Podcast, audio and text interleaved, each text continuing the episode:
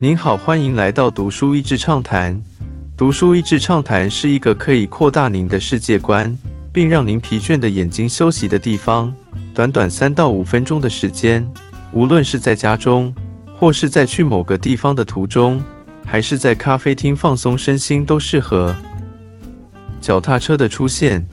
十九世纪末期是许多重要发明推出的时代，包括电话、打字机、电报。蒸汽火车等等，脚踏车也是同一时期的发明，但不同于其他的发明，已经进化成截然不同的样貌，甚至已经被淘汰了。脚踏车大致的结构和长相跟一百多年前刚推出时，基本上还是很类似的。按照统计，脚踏车是世界上数量最庞大的交通工具。这个代步工具的出现。不但是影响到出行本身，它更是深入世界各国的生活当中。影响的层面不只是交通，更是在经济面、社会面，还有各地在不同时候赋予脚踏车的文化意义。作者分享他研究各年代各国家的脚踏车历史，算是很有趣的主题式书籍。从不同的故事看见，同样是脚踏车，却有可能代表不同。甚至完全相反的意义。脚踏车可以是跨国长距离驰骋，还是定点跟着飞轮教练热血流汗；城市蓬勃的心跳脉动，还是急于摆脱的穷苦形象；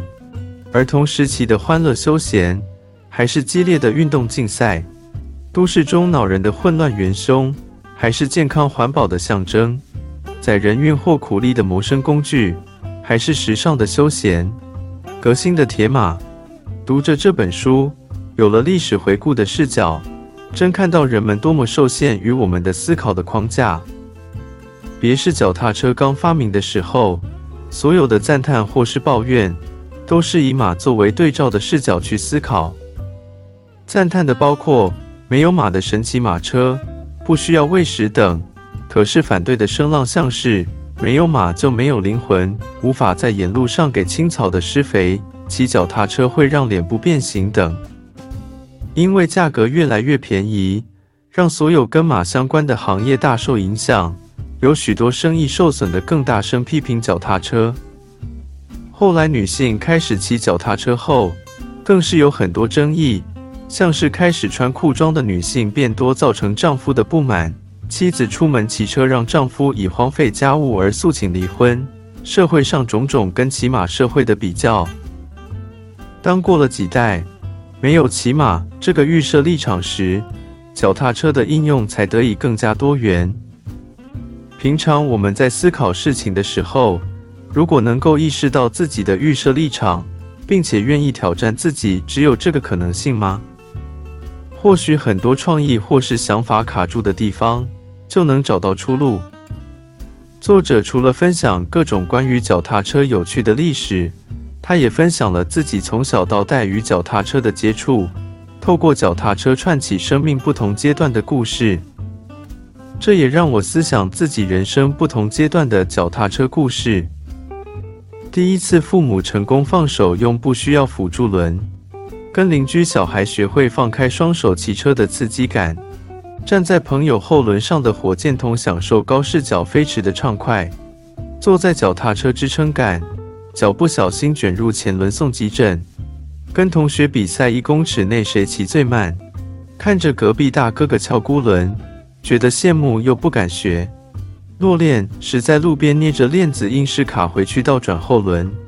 大学时脚踏车在学校被偷的震惊。车子不见后，怒买最烂的二手车之我不信这样有人要。一直到现在，偶尔骑 U bike 时，会感受到身为城市的一份子的自由感。脚踏车带来的自由感，不同时空背景虽然对脚踏车有不同观感，但有一个共同的元素，就是骑乘时带来的自由感。就像是小孩第一次学会骑车时，感觉自己有一种超能力。十九世纪那些骑车的女性先锋觉得自己暂时不捆绑，还有那些脚踏车极限运动员骑乘时可以像风一般呼啸而过。就连来到地球的外星人 ET 都是带着男孩一起让脚踏车飞行在皎洁的月亮前。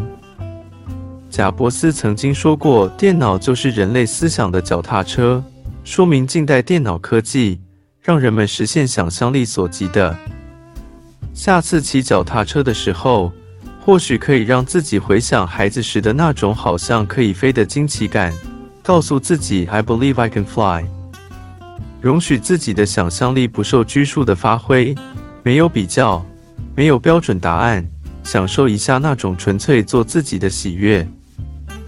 今天的内容就到此为止了，十分感谢大家收听《读书益智畅谈》节目。如果对我们的内容感兴趣，欢迎浏览我们的网站 d a s h e z 点 net，或是关注我们的粉丝团“读书益智”，也可以分享给您的亲朋好友。欢迎继续关注我们下一期节目，下次见。